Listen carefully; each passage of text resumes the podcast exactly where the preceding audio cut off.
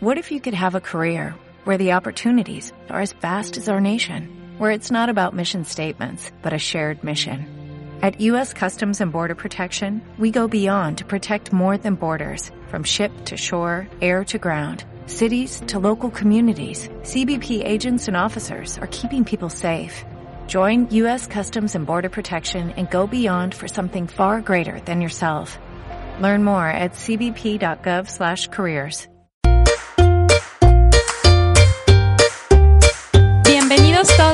Estamos a punto de comenzar nuestra excursión de exploración al mundo infantil y adolescente. Ama Psicología, una estación para mamás, papás, maestras, niños, niñas y todos los interesados en conocer más de este maravilloso mundo de la infancia. ¡Comenzamos!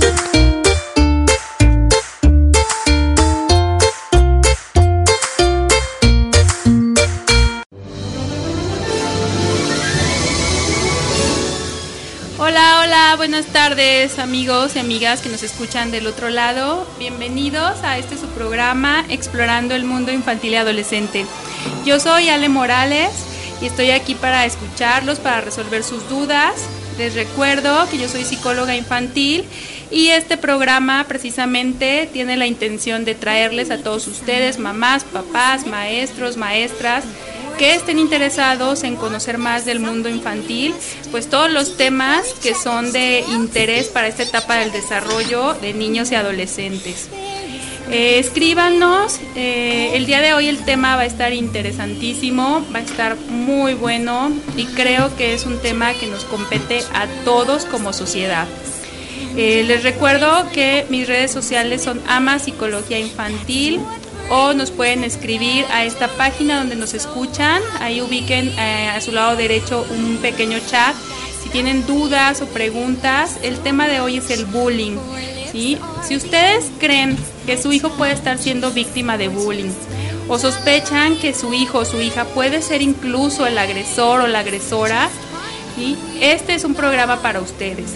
Pero no solo para estos dos actores sociales del bullying, que es el agresor y la víctima, sino qué pasa con todos los demás compañeros de clase que son testigos de estas situaciones de acoso escolar. Ahora, ¿saben la diferencia entre lo que es acoso escolar, comúnmente llamado bullying, y el conflicto escolar? Pues todas esas, preguntas las vamos a ir respondiendo el día de hoy. Así que quédense con nosotros esta hora de explorando el mundo infantil y adolescente porque va a estar muy interesante el tema. Vayan pensando qué quieren saber. Y bueno, ya saben que durante esta hora también tenemos eh, mucha música. Y agradecer antes de cualquier cosa a Donas Down y a la Fundación Pau Down por hacer posible este programa. Eh, les recuerdo que la Fundación Pau Down tiene este proyecto de las donas Down que tiene el objetivo de mm, contribuir a la mejora, a la calidad de vida y a la independencia de los jóvenes con síndrome de Down. ¿Cómo podemos apoyar? Pues búsquenlos en Facebook, en Facebook como Donas Down y lo que ellos hacen es buscar espacios en sus instituciones, escuelas o trabajos una vez por mes para poner su stand de venta de donas, las cuales elaboran estos jóvenes y están riquísimas y de esta forma apoyamos esta labor de generar empleos para jóvenes con síndrome de Down. Muchas gracias a Donas Down y a Jessica Cerillo por hacer posible este espacio. Eh, nos vamos a ir a un corte musical no se vayan. Recuerden que el día de hoy vamos a hablar del bullying o el acoso escolar. Regresamos en un momentito.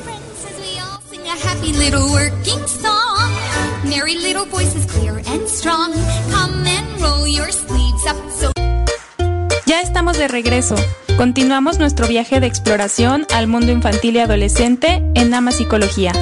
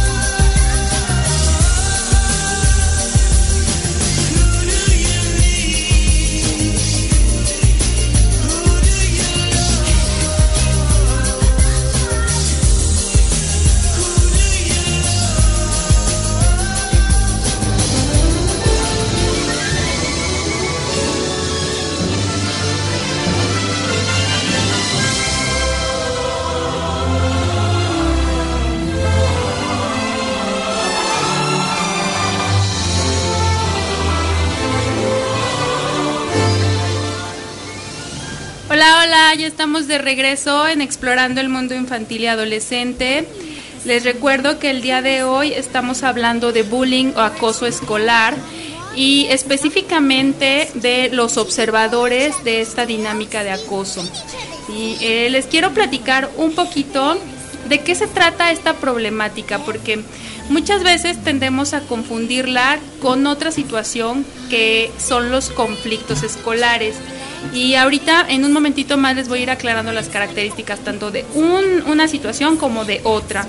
Em, en el bullying o en el acoso escolar eh, solemos siempre distinguir o enfocarnos más en la figura del agresor y de la víctima.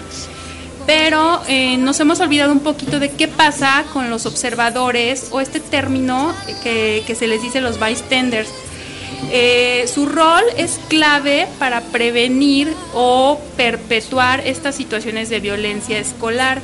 Entonces, ustedes se han preguntado su hijo en, en, qué papel juega en esta situación. ¿Es una víctima, es un agresor o es un observador? Y aparte hay tipos de observadores o testigos. Más adelantito les voy a platicar las características. Pero déjenme comentarles algunos datos Fíjense que desde principios de los 90, eh, una profesora en la Universidad de Finlandia eh, se puso a investigar esta problemática social y bueno, lo que han arrojado estas investigaciones nuevas acerca del bullying es que bueno, eh, una que bueno, el agresor y el agredido, fíjense nada más este dato, presentan características similares, solo que se derivan de orígenes distintos, ¿no? De esquemas familiares em, y estilos de crianza de sus papás un tanto distintos, pero una de las problemáticas que comparten tanto el agresor como el niño que está siendo víctima es una situación de baja autoestima.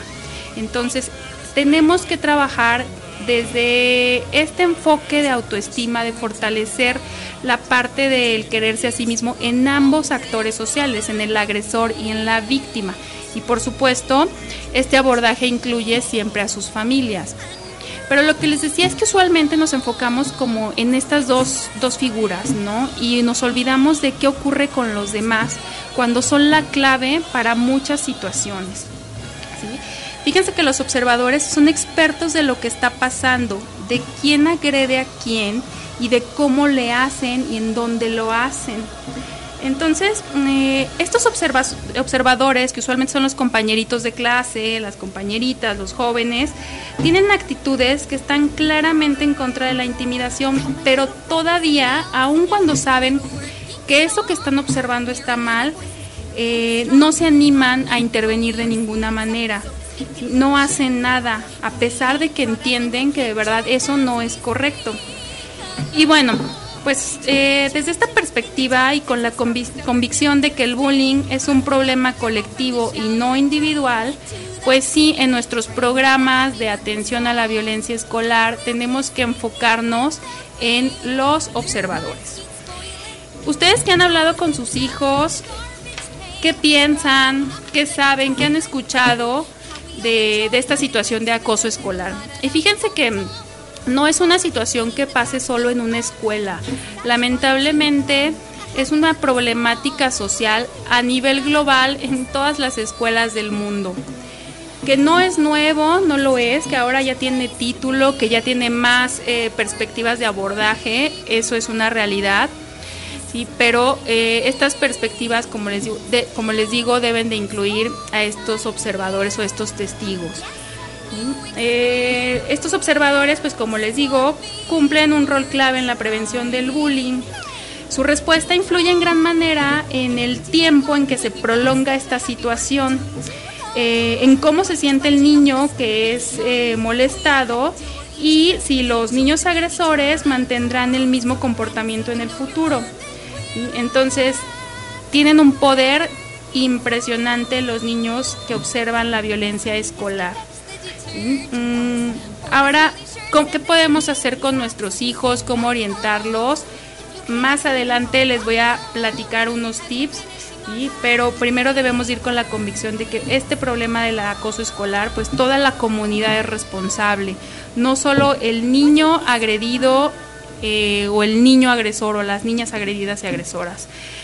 Obviamente se hace intervención con estos chiquitos y con sus familias, como les digo, pero no podemos olvidar a la comunidad escolar que incluye a los padres de familia. Ahora, eh, ¿cuáles son las diferencias entre bullying y acoso escolar? Bullying y acoso escolar es lo mismo. ¿Cuál es la diferencia entre este acoso escolar y los conflictos escolares? Si ustedes saben, tienen alguna opinión al respecto, no duden en comunicarse con nosotros. Pero bueno, quiero mm, ir aclarando como estos dos conceptos, porque de nada sirve que a todo lo que ocurre en la escuela, em, de situaciones de diferencias, lo califiquemos o lo clasifiquemos como acoso escolar o como bullying. Lo que suele ocurrir luego es que pues llega mi hijo a casa, me comenta de alguna situación, alguna diferencia, algún conflicto que tuvo con un compañerito, no sé, a lo mejor se pelearon porque eh, un niño le quitó su lápiz o le prestó el lápiz y se lo regresó roto y de ahí se da una situación de un conflicto escolar. Entonces em, el niño ya empujó al otro porque se molestó y bueno, ahí la información que tenemos nosotros como papás es lo que nos cuenta nuestro hijo. Tenemos solo su versión, que por supuesto, por supuesto es muy válida, pero entonces nosotros como papás, ¿qué hacemos? Que, y no todos, ¿eh? ¿eh? pero algunos papás y mamás luego van muy molestos a la escuela y, y entonces esto inmediatamente lo clasifican como a mi hijo le están haciendo bullying no todos los conflictos, no todas las diferencias que se dan en el entorno escolar son bullying y es muy importante que hagamos esa diferenciación. Entonces vamos a empezar aclarando el concepto. ¿sí? De entrada, el bullying, eh, aquí en México, el término correcto que nos dice la Secretaría de Educación es acoso escolar. ¿sí? E incluye conductas como acosar, molestar, aterrar, torturar, difamar, excluir, presionar a la víctima para hacer algo, etcétera.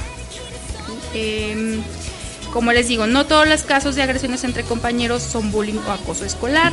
La mayoría de las situaciones que se detectan en las escuelas eh, entre compañeros son conflictos escolares. Y es importante hacer esta distinción, pues el abordaje y su atención es distinto que el acoso escolar.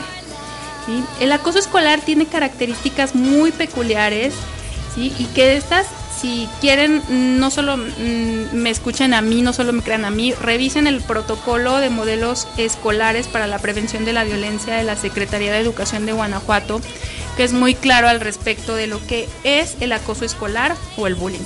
Ahí les va la primera característica del bullying, que es como muy importante y es un diferenciador muy claro entre bullying y acoso y conflicto escolar. La primera característica del acoso escolar es la intencionalidad. Esto quiere decir que un niño, una niña, un joven, un adolescente realiza premeditadamente comportamientos agresivos con la intención de agredir a otro y provocarle daño. Es decir, sus conductas ya van planeadas, anticipadas y premeditadas y tienen el objetivo de lastimar a un, compañero o compañera en particular. Fíjense, esta es una característica clave. Entonces, en las escuelas o donde hay niños y hay convivencia, aunque a veces entre niños se molestan, no todos lo hacen con la intención de dañar a otro. Ojo con esta primera característica del acoso escolar. Esto es clave para que ustedes sepan diferenciar si lo que ocurre en la escuela de su hijo, de su hija, o lo que le está ocurriendo a sus niños, a sus niñas, en realidad es bullying o son situaciones de conflicto escolar totalmente normales y adecuadas al desarrollo evolutivo de sus hijos. Vamos a ir a un corte musical y enseguida volvemos para platicarles más características de lo que es el bullying o el acoso escolar y cuál es el rol clave de los observadores. No se muevan, regresamos a Explorando el Mundo Infantil y Adolescente en un momentito. Ya estamos de regreso. Continuamos nuestro viaje de exploración al mundo infantil y adolescente en Ama Psicología.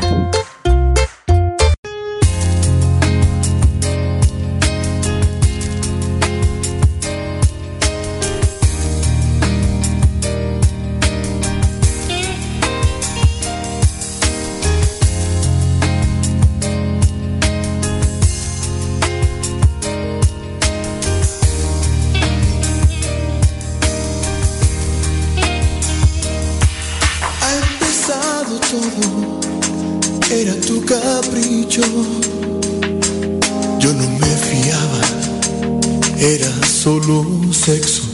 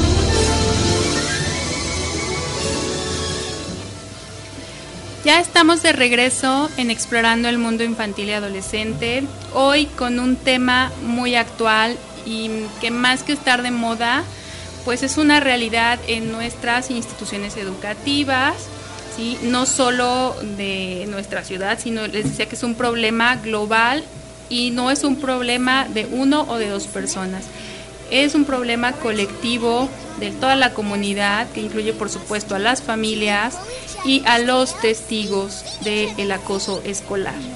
Y bueno, les estaba platicando las características del acoso escolar o comúnmente llamado bullying. Ya les platiqué que una de ellas es la intencionalidad, que esto es premeditado de parte de un, un niño, un joven que ya tiene toda la intención de lastimar a otro. La segunda característica a la que hay que poner mucho ojo es la persistencia de estas, eh, estas eh, conductas de acoso hacia el otro. ¿sí? Estas características eh, o esta característica de persistencia quiere decir que los comportamientos de agresión se prolongan durante el tiempo. Entonces, más que un ataque aislado, el acoso escolar es entendido como aquella agresión sistemática y repetida hacia una persona que tiene una dificultad para defenderse. Y esto nos lleva a la tercera característica del bullying o el acoso escolar, que es la asimetría del poder. ¿Esto qué quiere decir? Que hay una relación fundada en el desequilibrio y la desigualdad de fuerza entre el agresor, que frecuentemente se percibe o en realidad es más fuerte, y que aparte, fíjense, es apoyado por un grupo de compañeros y la víctima que es más débil y que es eh, no se siente capaz de defenderse. Eh, estas son las tres características claves en el acoso escolar. Ahora, hay una, una situación aquí de... Ustedes luego se preguntarán, pero ¿qué las escuelas no hacen nada? ¿Lo permiten? no es así, de verdad que ninguna escuela en este mundo creo que promueva ni esté a favor de la violencia escolar. Lo que lo hace tan difícil de detectar es que al ser una conducta que es premeditada, que ya está planeada, Eh, el agresor lo que hace es buscar espacios libres de adultos. Ellos saben perfectamente los espacios vulnerables y donde no pueden Em, donde no, seguramente no encontrarán un adulto tan fácilmente. Es una realidad que en las escuelas, ninguna institución o clubs donde estén niños, hay un adulto cuidando a cada uno de los niños que asisten. Es por eso que volvemos que los testigos son un rol clave para detener esta situación de violencia escolar. Entonces es ahí que, bueno, tarda un poco en, que las escuelas, las autoridades detecten estas situaciones de abuso escolar. La otra, bueno, es que pues eh, la víctima eh, se siente incapaz de defenderse y eh, al estar en cierta forma amenazada no da aviso a las autoridades. ¿Quién tiene que dar el aviso aquí a las autoridades? Nuevamente volvemos a los testigos y a los observadores de las conductas. Tenemos un mensaje es de Jessica y nos felicita por el programa. Eh, un gran tema, a veces no vemos la realidad como papás. ¿Desde qué edad se pueden manifestar estas situaciones? Esta es una pregunta muy, muy buena y muy importante. Justo eh, luego en las escuelas, eh, desde kinder nos dicen que están preocupados por el bullying. Y podemos afirmar que en el kinder, en la etapa del preescolar, que es la primera infancia, pues no hay situaciones de bullying, porque si nos remitimos a las características, Jessica, del acoso escolar, la primera es la intencionalidad. Y para que haya una intencionalidad necesitan un desarrollo cognitivo ya más complejo. Situación, desarrollo cognitivo que los niños de preescolar aún no tienen.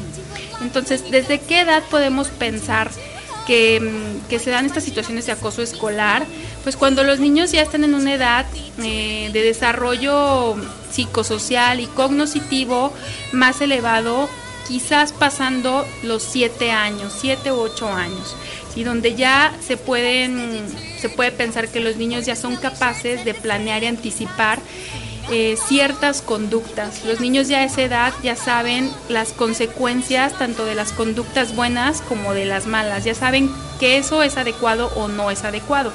Ahora, ojo, aquí hay otra situación. Los niños eh, todavía, los de la primaria, primaria menor sobre todo, están trabajando con el control de impulsos. Entonces, aunque ya de manera cognitiva saben que una situación no es correcta, la parte que los detiene a hacer una acción está en proceso de maduración. Entonces también tenemos que tomar en cuenta esta situación para determinar si es un niño que puede ser clasificado como un acosador o no. Yo creo que la edad clave en la que ya los niños son capaces de regular sus eh, ciertas conductas en relación a este tema de lastimar a otros, que ya tienen bien desarrollado el concepto de empatía y que entonces sí se podría decir que son capaces de lastimar a otros, sería después de los ocho años. Em, ya en la primaria mayor vemos un desarrollo cognitivo importante, diferente, que eh, si se presentan estas situaciones y reúne estas características de la intencionalidad, la persistencia, la asimetría del poder, eh, podemos decir que si es un niño que está siendo mm, víctima o, acosador. Ahora, ¿qué nos referimos con esta asimetría de poder? Esto también es muy importante, Jessica, porque mm, eh, la simetría del poder se refiere a una figura que se percibe más fuerte en muchos sentidos, como en el aspecto físico, en contra de uno que es más débil. Por ejemplo, un niño de sexto de primaria con 11, 12 años cumplidos, ¿sí? que tiene estas situaciones de acoso, de molestar, de aterrar, de torturar a un niño, por ejemplo, de primaria menor de 7 años, esa es una simetría del poder clara y eso estaría entrando dentro de este esquema de la violencia escolar. Entonces son varias situaciones que hay que distinguir. Ahora, para que les quede más claro, ¿cuáles son las características del conflicto escolar, que es diferente al acoso escolar? Fíjense que el conflicto escolar usualmente se presenta en cualquier institución educativa, laboral, social, en donde sea que haya interrelaciones entre personas, se dan conflictos, dado que somos personas diversas, diferentes, que expresamos nuestras ideas, opiniones de distintas formas. ¿Sí? En, cuando se da esto en una escuela se llama conflicto escolar. ¿Qué características tiene a diferencia del bullying un conflicto escolar? Pues estas, este, estas situaciones eh, que se dan en el conflicto escolar es que son conductas normalmente accidentales. A diferencia del bullying, que dijimos que son conductas intencionales, premeditadas, planeadas. y En un conflicto escolar es una situación normal, un accidente que se dio dentro del salón de clases, a lo mejor pasé corriendo y sin querer eh, en esa corretiza que estaba dando eh, tiré el lunch de mi compañero eso no es acoso ni bullying. ¿sí? Y a veces como papás hasta en situaciones de ese tipo le ponemos el título de bullying. ¿sí?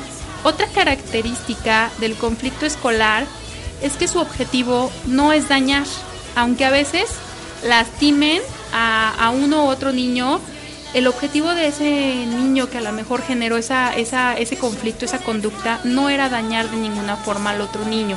Como este ejemplo que les pongo de lunch, ¿no? Si están corriendo en el recreo y otro niño está con su sándwich y el otro pasó porque está jugando a las escondidas y en ese camino se llevó al compañero y se le cayó el sándwich, lastimó y molestó al niño que estaba comiendo su sándwich, pero de ninguna forma tenía la intención de dañarlo o de lastimarlo. Otra característica es que las situaciones de conflictos escolares usualmente se presentan entre pares e iguales. Aquí no hay diferencias o asimetrías de poder como en el acoso escolar, que ya les platiqué de un niño de sexto contra un niño de, cuarto o tercero de primaria. Eh, usualmente el conflicto escolar se da entre compañeros del mismo salón de clases, con quien compartimos más tiempo, incluso entre amiguitas y amiguitos se dan situaciones de conflicto escolar. Esto es es parte del desarrollo de cualquier ser humano. En los niños es parte de su crecimiento para que de adultos ellos puedan ir resolviendo de forma asertiva sus conflictos en su vida diaria, ¿no? Cuando entren a una universidad, cuando vayan a un trabajo, ¿sí? Tienen que tener esta preparación previa para resolver diferencias y conflictos pero si no les permitimos que resuelvan sus propios conflictos y porque a todo le decimos que es bullying y entonces colocamos a nuestro hijo siempre en la postura de víctima, él no desarrolla habilidades para defenderse asertivamente. Entonces, esto nos lleva a la otra característica del conflicto escolar. En las situaciones de conflicto entre compañeros se resuelven mediante el protocolo de manejo de conflictos, que es el diálogo. El diálogo, la negociación. Para esto, obviamente, hay que apoyar a los niños, hay que orientarles, hay que gestionar esta parte de, del diálogo, porque ellos están en formación y no siempre saben cómo negociar con el otro. No siempre saben que a veces yo tengo que ceder para que a la próxima el compañero ceda y entonces jugamos a lo que tú quieres hoy, a lo que yo quiero mañana. Finalmente, cuando este conflicto se maneja de esta forma, los niños eh, se quedan con un aprendizaje positivo. y De este conflicto salen fortalecidos y con una lección de vida. Esto es muy diferente a las situaciones de acoso escolar. Vuelvo a lo mismo, si a todas las situaciones de diferencias o de conflicto que tiene mi hijo, mi hija en la escuela, las clasifico como acoso escolar o como bullying, lo que hacemos es colocar a nuestro hijo en una posición de víctima que no le permite desarrollar ninguna habilidad práctica para su futuro. Entonces, esto es mucho de mucho cuidado, papás, mamás, mucho ojo en no caer como en esta sobreprotección de creer que todo lo que pasa con mi hijo en la escuela, si llegó llorando porque la maestra le llamó la atención, eh, si llegó triste porque un compañero no lo quiso jugar hoy al juntar hoy a las escondidas, no le pongamos el título de bullying a todo. Eso no ayuda y no resuelve nada. ¿sí? El bullying, como les digo, tiene estas especificaciones muy claras. Em, vamos a un corte musical y volvemos en un momentito más para hablar de qué pueden hacer los testigos de la violencia escolar, ¿no? ¿Cuál es su rol clave para detener esta situación que nos afecta a todos, a todas las escuelas del mundo? Vamos a un corte y enseguida regresamos, no se vayan.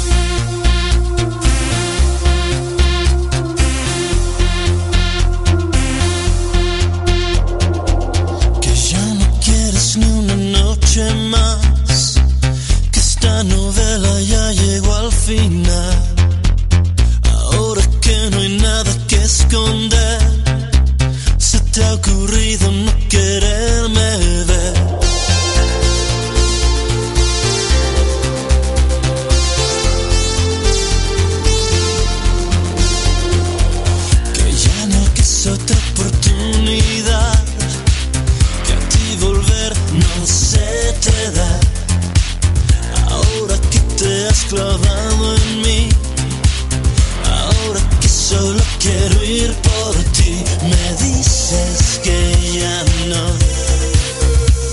que se me pasará.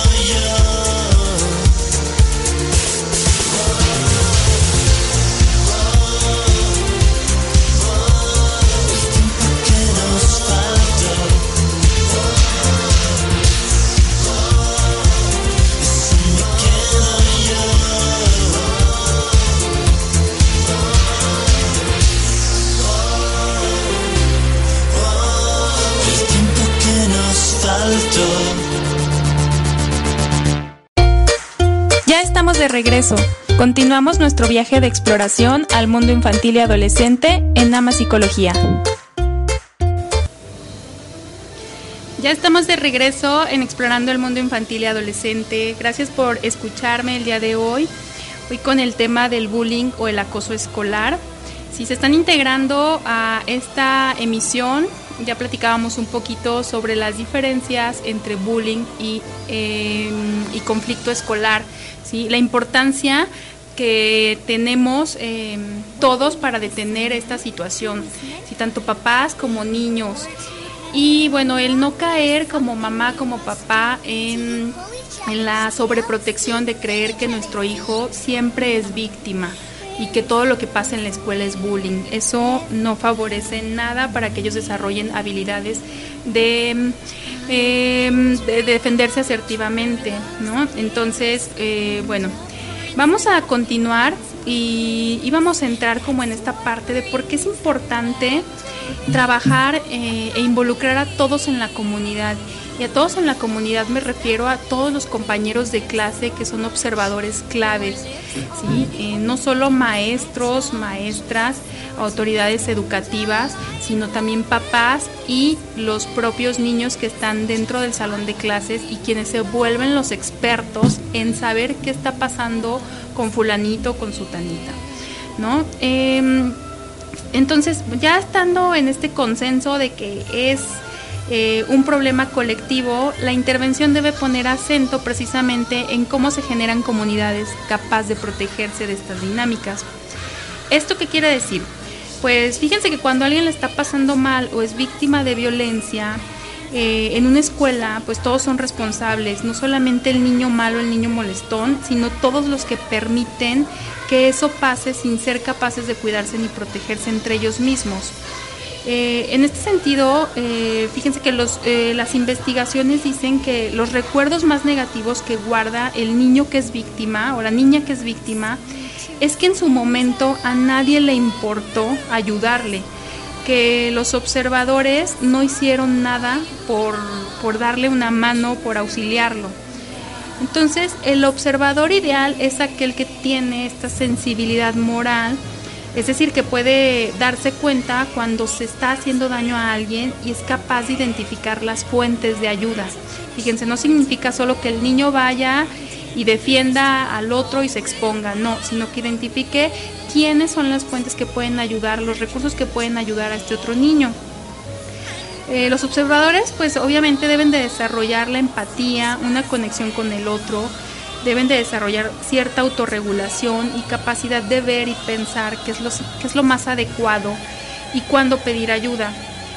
Lo que ocurre luego mucho en nuestra cultura es que eh, nos enfocamos en enseñar autonomía e independencia y nos olvidamos un poquito que en la práctica, en la vida diaria, en la vida de adultos, eh, todos necesitamos ayuda los unos de los otros. Y pedir ayuda es algo bien complejo, que no nos es fácil a todos.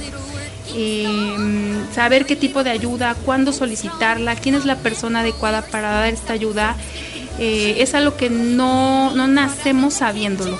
Pero la buena noticia es que es algo que sí podemos aprender, que sí podemos enseñar a nuestros niños. Eh, porque ¿qué sucede habitualmente?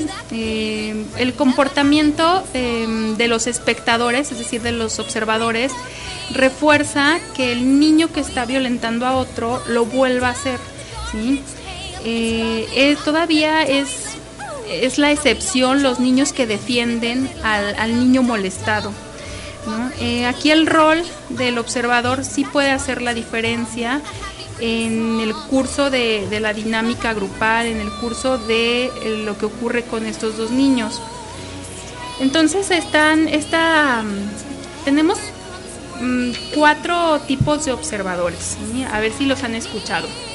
Eh, los observadores, que ya dijimos que son claves en esta dinámica de acoso escolar, van desde, fíjense, los asistentes del niño agresor, los reforzadores de los agresores. El tercer tipo de observador son los externos. Y el cuarto tipo de observador, y desafortunadamente el que menos tenemos, son los defensores de la víctima. Eh, los asistentes del niño agresor serían este, este tipo de niños que ayudan a este líder negativo en el acoso y son, digamos, sus cómplices. El segundo observador, que son los reforzadores, son los que dan este feedback a, este niño agresivo o niña agresiva, cuando incluso mm, se ríen de la broma pesada, cuando em, mm, le avisan al acosador, por ejemplo, que ahí viene la maestra, ¿no? Quizás no están participando tan directamente en esta situación de violencia hacia su compañero, pero sí refuerzan que este líder negativo continúe y perpetúe estas situaciones de violencia, ¿no? Digamos que aquí en lugar de proteger a la víctima, de alguna forma se vuelven protectores hasta del victimario. Luego tenemos a los observadores externos, que estos serían quienes se retiran de la situación sin tomar partido por nadie, ¿no? Es, son los que más hay son niños que a lo mejor saben en dónde está el niño que está molestando al otro, pero se retiran, se van a hacer sus cosas, no van y avisan a un adulto, mucho menos intervienen en favor del niño que está siendo agredido. Y los observadores, que son los que más debería de haber, que son los que tenemos que formar, en los que tenemos que enfocarnos en que haya más, son los defensores. Los defensores de la víctima, pues sí tomarían partido por los niños o las niñas que están siendo molestadas. Los consuelan y los apoyan en el momento en que más lo necesitan. Em, ahora, ¿qué podemos hacer como adulto para ayudarles a nuestros niños a que sean un, testigo defensor, un testigo clave y que sean promotores de la convivencia pacífica? Eh, hay que hacer notar que los observadores pueden ayudar y, pues ser actores relevantes eh, si los educamos. y Por sí solos es muy difícil que un niño lo haga. Eh, entonces, lo primero que hay que hacer como adultos es mm, que los niños, las niñas, los jóvenes tomen conciencia y que sepan que incluso el solo hecho de reírse puede alimentar el comportamiento de los niños agresores y esto puede hacer que el problema se vaya perpetuando durante el tiempo. Entonces, hacerles como conciencia de esta parte, ¿no? De tan solo ser parte de las risas, ya estoy contribuyendo negativamente. Como punto número dos, es enseñarles que incluso pequeñitas acciones positivas son muy importantes. Aquí algunos papás luego cuando yo comento este tema me dicen que pues tienen miedo de que sus hijos también luego sean foco de una agresión al querer defender al otro. Obviamente hay que tener cuidado, no se trata de que ellos también se expongan a una agresión, por ejemplo, física, ¿no? Pero hay acciones que sí pueden hacer sin que ellos sean violentados. Y son pequeñitas acciones que de verdad cambian el curso de todo el caso y cambian la perspectiva que tienen los niños que son acosados.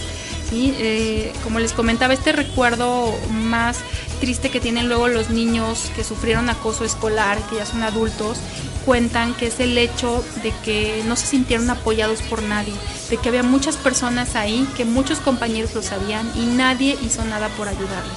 Entonces, ¿qué podemos enseñar a nuestros niños eh, a hacer eh, como testigo clave? Pues mm, quizás pueden llegar y ser amables con el compañero que está siendo agredido. Eh, pueden hacerle un comentario incluso como, mm, a ver Juanito, yo creo que mi compañero que te molestó hizo muy mal en hacerte esto, ¿no? Fíjense, ese es un rol de apoyo. Tan solo con este comentario, eh, el niño agredido se siente mm, más protegido, se siente que no está solo, y, que alguien puede hacer algo por él. Esto lo va fortaleciendo a él como víctima para que en un momento él también ponga alto estas agresiones. ¿Sí? Otra cosa que pueden hacer, por ejemplo, si yo como niño estoy observando que un, compañero está agrediendo a otro, y no me quiero exponer y no me voy a exponer a yo también ser agredido, voy y llego con mi compañero que está siendo la víctima, lo abrazo y le digo, vámonos a jugar al patio lo retiro de ahí inmediatamente. En los casos más serios, donde pues obviamente ya hay otro tipo de agresión y los niños con su radar interno que todos tenemos de no exponernos a ciertas situaciones de peligro, lo siguiente que hay que hacer es buscar inmediatamente un adulto para reportar la situación. Esto no es chisme, ¿sí? Esto no es eh, cosa de niñas, ¿sí? Los niños pueden ir y denunciar, eso es algo que también nos hace falta muchísimo en nuestra cultura mexicana. La cultura de la denuncia no la tenemos desarrollada. Luego muchos niños piensan que son chismosos por ir a avisarle a la maestra y no quieren caer como en esta figura del niño, el niño acusón pero pues es muy importante formarlos desde chiquitos para que denuncien las injusticias. y Es como nosotros en la vida diaria, o sea, para eso tenemos autoridades cuando las situaciones rebasan ciertos límites, necesitamos pedir ayuda. Entonces, con este pequeño pequeñas acciones de verdad parecieran muy simples, pero a menudo significan mucho para los niños que están siendo victimizados, porque frecuentemente ellos sienten que nadie está de su lado. Em, otra buena manera de intervenir es mostrándoles a los niños que tienen recursos y que pueden realizar acciones concretas para evitar que en sus cursos, en sus, sus escuelas, eh, la violencia sea una forma de relacionarse. Y para esto eh, busqué a algunas eh, profesoras que se dedican, que tienen muchos años dedicándose a la docencia, para ver ellas cómo contribuyen a que mejorar su clima escolar en sus aulas. Me gustaría que las escuchemos para ver estas pequeñas acciones que influyen de manera muy positiva en el clima escolar y en la convivencia pacífica. Eh, no se vayan, vamos a escuchar unas pequeñas entrevistas ¿sí? y enseguida regresamos aquí para seguir platicando sobre este tema del bullying y el acoso escolar.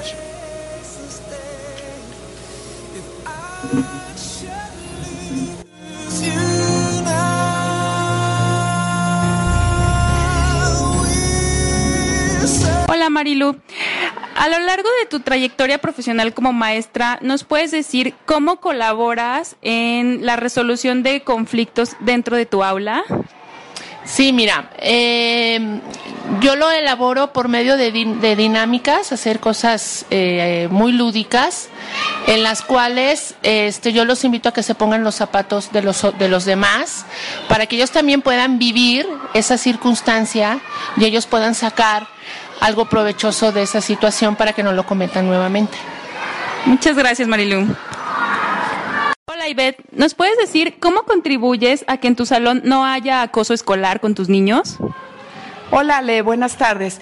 Pues mi manera de contribuir es hablarles siempre sobre el respeto y de que no debemos hacer sentir mal a nadie porque en ese momento la otra persona se puede sentir mal y les digo que, que, nos podemos poner en los zapatos de otro niño, de que no nos gustaría que nos falten al respeto, que nos hagan burlas, que nos hagan sentir mal, que nos hagan que tengamos ganas de llorar. Entonces, siempre les estoy hablando sobre el respeto, eh, sobre los valores de amistad, de compañerismo y, y solidaridad.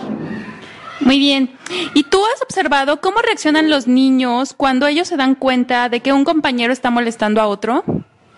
Pues sí, en algunas ocasiones los mismos niños delatan al agresor para que, para que se haga justicia y el niño afectado eh, pues pueda tener una solución de que él se sienta mejor. Y lamentablemente en otras ocasiones eh, hay niños que se quedan callados y omiten decir nada por miedo, que les da miedo el, el niño agresor, entonces prefieren no meterse en un problema por por no tener este, que ellos también les vayan a hacer un acoso a ellos. Muchas gracias.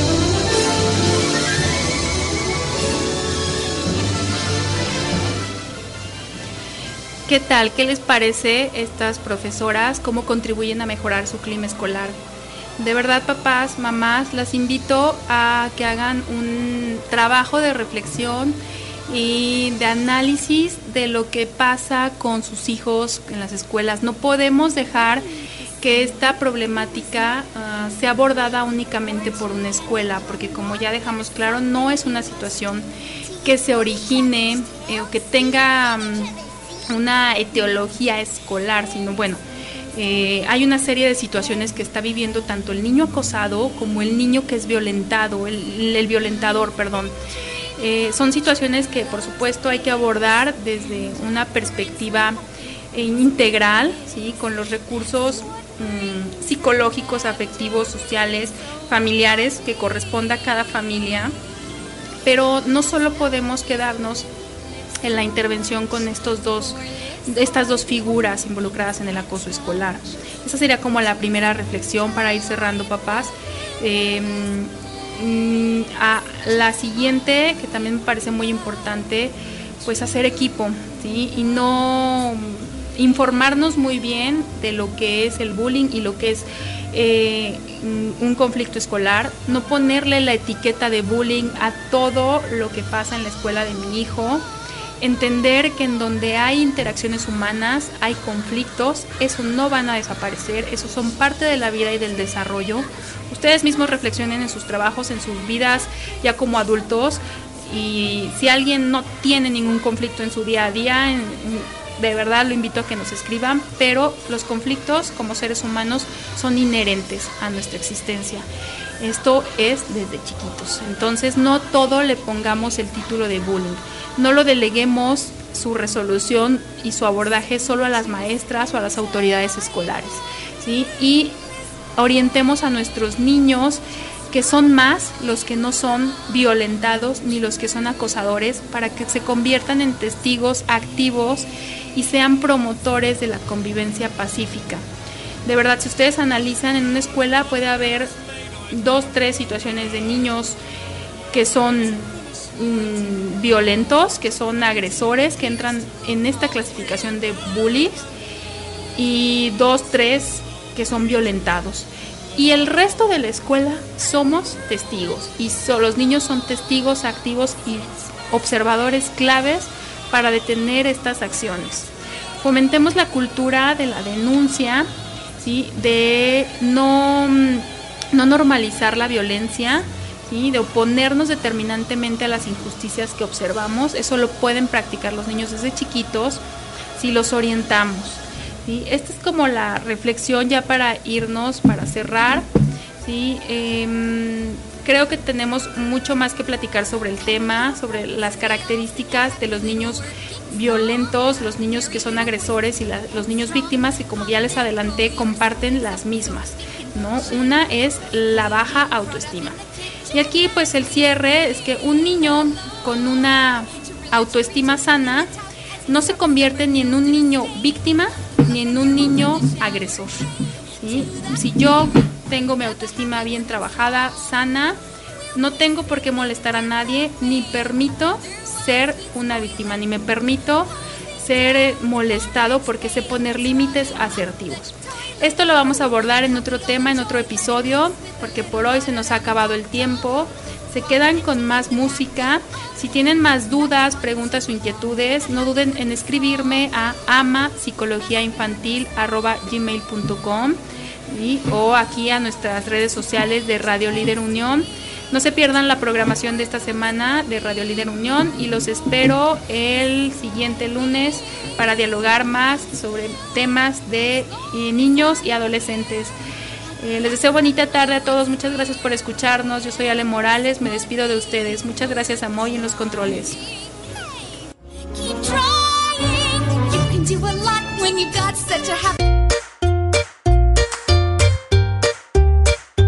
Hemos llegado al final de nuestra excursión de exploración al mundo de los niños, niñas y adolescentes. Mantente al pendiente de nuestra programación y no olvides sintonizarnos los lunes a las 16 horas. Nos vemos en la próxima aventura.